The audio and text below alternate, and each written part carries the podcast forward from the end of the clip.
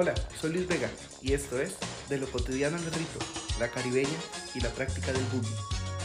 Episodio número 3, De lo cotidiano al rito.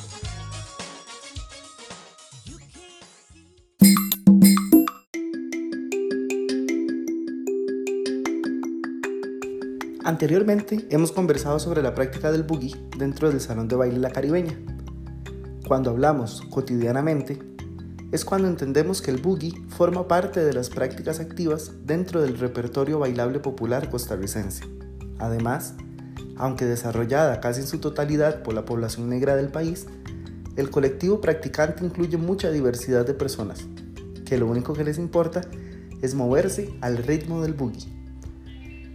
Esa práctica constante del boogie en un espacio etnográfico como la caribeña, por las características particulares del fenómeno con las que se desarrolla y como un acto que se mal repite de forma invariable cada fin de semana, lo convierte en un rito.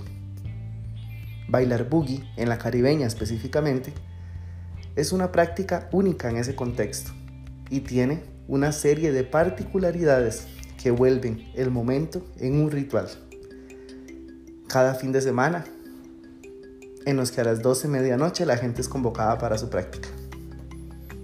Para la realización de la coreografía, una persona asignada, la de mayor experiencia, asume como dirigente en frente del grupo para que todos los participantes puedan realizar los movimientos, principalmente aquellas personas que no tienen conocimiento de la coreografía.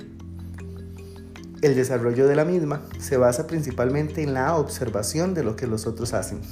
Individualmente, cada persona realiza movimientos cinésicos, o sea, ilustradores, peculiares, ya que son figuras que aparecen directamente para acompañar la narración de la música, con el fin de ilustrar lo que se dice o cómo se baila. Por lo que se representan acciones corporales, por ejemplo, una persona conocedora de la práctica puede agregar mayor cualidad a las figuras, principalmente ondulantes, característicos de los movimientos de mayor influencia afro, que otra que, por ejemplo, esté en proceso de aprendizaje. En la práctica se detectan expresiones faciales de los participantes, siendo así la expresión de alegría y diversión la mayormente desarrollada, ya que al ser una práctica colectiva, el sentimiento de pertenencia permite desarrollarla y ejecutar los movimientos a partir de sensaciones agradables y de disfrute. Por otra parte, expresiones de sorpresa, asombro y admiración se desarrollan en aquellos participantes quienes tienen poco o nulo conocimiento de la práctica. En cuanto a la conducta no verbal, la cual está íntimamente relacionada con este tipo de práctica, se utiliza la conducta táctil como un elemento para relacionarse y comunicarse, por lo que dentro de esta categoría aplica el guiar los movimientos del otro,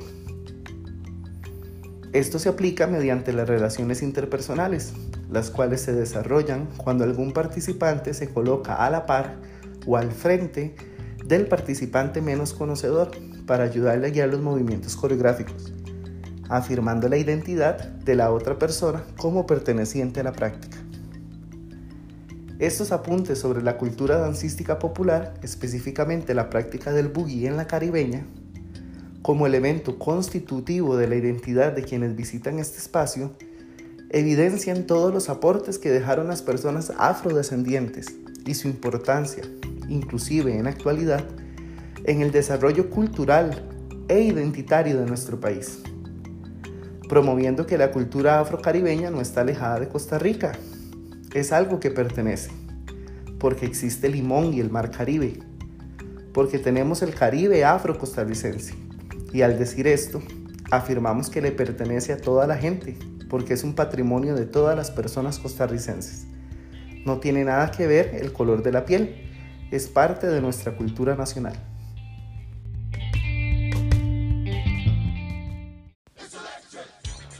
Sigamos bailando. Soy Luis Vega y esto es De lo cotidiano al rito, la caribeña y la práctica del boogie.